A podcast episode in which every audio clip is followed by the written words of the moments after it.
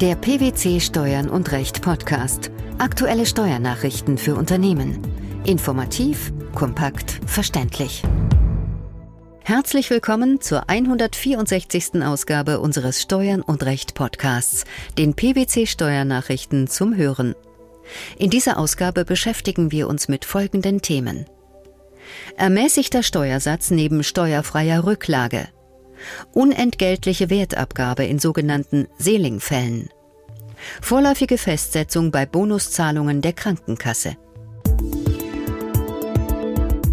Der ermäßigte Steuersatz für Betriebsaufgabegewinne findet auch dann Anwendung, wenn für den Teil des Gewinns, der auf die Veräußerung eines Kapitalgesellschaftsanteils entfällt, eine steuerfreie Rücklage gebildet wird. Das hat der zehnte Senat des Finanzgerichts Münster entschieden. Worum ging es im konkreten Fall? Im entschiedenen Fall stritten die Beteiligten darüber, ob auf den Veräußerungsgewinn aus der Auflösung einer GBR die Begünstigung des Paragraphen 34 Absatz 1 Einkommensteuergesetz Anwendung findet. Konkret hatte der Gesellschafter einer GBR geklagt, die ein Grundstück an eine GmbH verpachtet hatte, zu deren Gesellschaftern ebenfalls der Kläger gehörte. Nach den Grundsätzen der sogenannten Betriebsaufspaltung gehörten das Grundstück und die GmbH-Beteiligung zum Sonderbetriebsvermögen. Im Streitjahr wurde die GBR aufgelöst und der Kläger veräußerte seine GmbH-Beteiligung für den Teil des hierdurch entstandenen Betriebsaufgabegewinns, der auf die GmbH-Beteiligung entfiel, bildete der Kläger eine gewinnmindernde Rücklage und beantragte für den verbleibenden Gewinn die Anwendung des ermäßigten Steuersatzes. Das Finanzamt lehnte dies ab. Das Finanzgericht gab der hiergegen erhobenen Klage statt. Mit welcher Begründung? Die Rücklagenbildung stehe der Anwendung des ermäßigten Steuersatzes auf den verbleibenden Teil des Aufgabegewinnes nicht entgegen, so der Senat. Richterliche Begründung unter Berücksichtigung des Sinn und Zwecks des Paragraphen 6b Absatz 10 Einkommensteuergesetz sei Paragraph 34 Absatz 1 Satz 4 Einkommensteuergesetz einschränkend auszulegen und zwar dahingehend, dass die Bildung einer Rücklage für Gewinne aus der Anteilsveräußerung von Kapitalgesellschaften die Inanspruchnahme der Steuerermäßigung für den verbleibenden steuerpflichtigen Teil des Veräußerungsgewinns nicht ausschließe. Zweck der Vorschrift sei eine Ausgleichung der Rechtslage für Einzelunternehmer und Personengesellschaften an die für Kapitalgesellschaften geltende Steuerbefreiung für Veräußerungsgewinne, insofern sei die Vorschrift Teil der Regelungen zum Teileinkünfteverfahren. Veräußerungsgewinne, die dem Teileinkünfteverfahren unterliegen, werden insoweit nicht ermäßigt besteuert. Diese Gewinne werden vielmehr von vornherein aus dem Anwendungsbereich des Paragraphen 34 Einkommensteuergesetz ausgenommen. Was folgt daraus? Daraus folgt, so die Quintessenz der Finanzrichter, dass der Teil eines Betriebsveräußerungs- oder Aufgabegewinns, der auf die Veräußerung eines Kapitalgesellschaftsanteils entfällt, allein nach den Vorschriften des Teileinkünfteverfahrens begünstigt werden soll. Die Einstellung des steuerpflichtigen Teils des Gewinns aus der Veräußerung einer Kapitalgesellschaftsbeteiligung in eine Rücklage nach 6b Absatz 10 Einkommensteuergesetz kann deshalb einer Anwendung des ermäßigten Steuersatzes auf den verbleibenden, voll steuerpflichtigen Teils des Veräußerungsgewinns nicht entgegenstehen. Wegen der grundsätzlichen Bedeutung der Rechtsfrage hat der Senat die Revision zum Bundesfinanzhof zugelassen. Rückwirkend ab dem 1. Juli 2004 sind 10 Prozent der Herstellungskosten eines Gebäudes über einen Zeitraum von zehn Jahren als Bemessungsgrundlage für die unentgeltliche Wertabgabe zugrunde zu legen.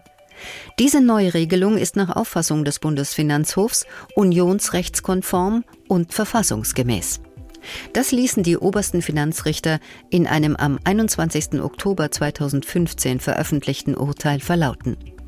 Was hat es mit der unentgeltlichen Wertabgabe auf sich?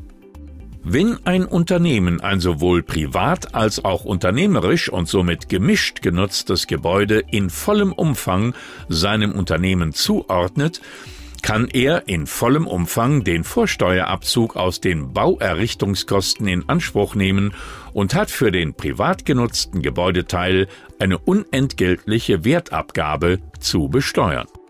Dies ist der Tenor der sogenannten Seeling-Rechtsprechung vor Inkrafttreten der Neuregelung in 15 Absatz 1b Umsatzsteuergesetz. Was besagt die Seeling-Rechtsprechung? Nach der sogenannten Seeling-Rechtsprechung des Europäischen Gerichtshofs aus dem Jahr 2003 sind die entsprechenden unionsrechtlichen Vorgaben so auszulegen.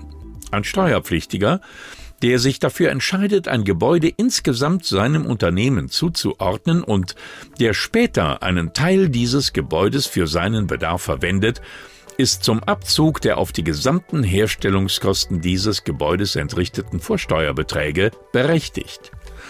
Dementsprechend ist er verpflichtet, die Mehrwertsteuer auf den Betrag der Ausgaben für diese Verwendung zu zahlen. Zu welcher Schlussfolgerung führt das den Bundesfinanzhof? Daraus folgt, laut Bundesfinanzhof, dass ein Unternehmer, der ein Gebäude errichtet, das er teilweise unternehmerisch und teilweise zu eigenen Wohnzwecken nutzt, das Gebäude insgesamt seinem Unternehmen zuordnen kann. Er kann sodann die auf das gesamte Gebäude, einschließlich des nicht unternehmerisch genutzten Teils entfallenden Vorsteuerbeträge, nach Maßgabe der einschlägigen Regelungen des Umsatzsteuergesetzes abziehen. Die nicht unternehmerische Verwendung des Gebäudes unterliegt als steuerpflichtiger Eigenverbrauch nunmehr unentgeltliche Wertabgabe der Umsatzbesteuerung. In einem Urteil entschieden die Richter des Finanzgerichts Rheinland-Pfalz, dass sich Bonuszahlungen nicht auf den Sonderausgabenabzug auswirken dürfen. Die Reaktion der Finanzverwaltung? Eine Anweisung zur vorläufigen Festsetzung bei Bonuszahlungen der Krankenkasse. Was muss man in diesem Zusammenhang über Krankenkassenbeiträge wissen? Die Beitragszahlungen zur Krankenkasse dürfen in der Steuererklärung in voller Höhe als Sonderausgaben berücksichtigt werden. Das gilt zumindest für die Beiträge in die Basiskrankenversicherung. Fraglich war bisher, wie Bonuszahlungen der Krankenkasse zu behandeln sind. Die Antwort, wie sich Bonuszahlungen der Krankenkasse steuerlich auf die Höhe des Sonderausgabenabzugs auswirken, gaben die Richter des Finanzgerichts Rheinland-Pfalz. Die Bonuszahlungen wirken sich gar nicht aus. Was bedeutet das praktisch? Das heißt, die Finanzämter dürfen den Sonderausgabenabzug nicht um die Bonuszahlungen der Krankenkasse mindern, da das beim Finanzgericht Rheinland-Pfalz unterlegene Finanzamt die Revision beim Bundesfinanzhof beantragt hat, müssen jetzt die obersten Finanzrichter entscheiden. Unter Bezugnahme auf das Ergebnis der Erörterung mit den obersten Finanzbehörden der Länder gab das Bundesfinanzministerium nunmehr eine Anweisung aus. Was besagt sie?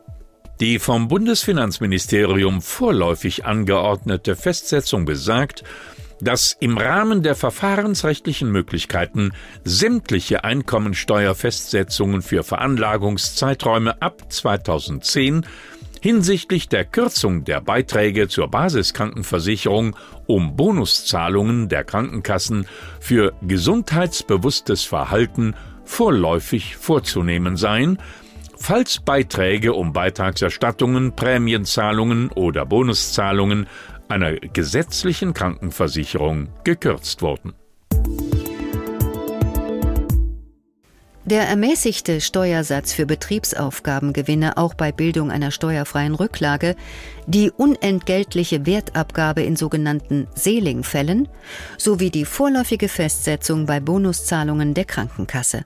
Das waren die Themen der 164. Ausgabe unseres Steuern und Recht Podcasts, den PwC Steuernachrichten zum Hören.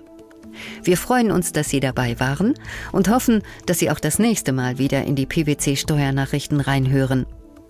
Steuerliche Beiträge zum Nachlesen finden Sie in der Zwischenzeit unter blogs.pwc.de slash steuern und recht.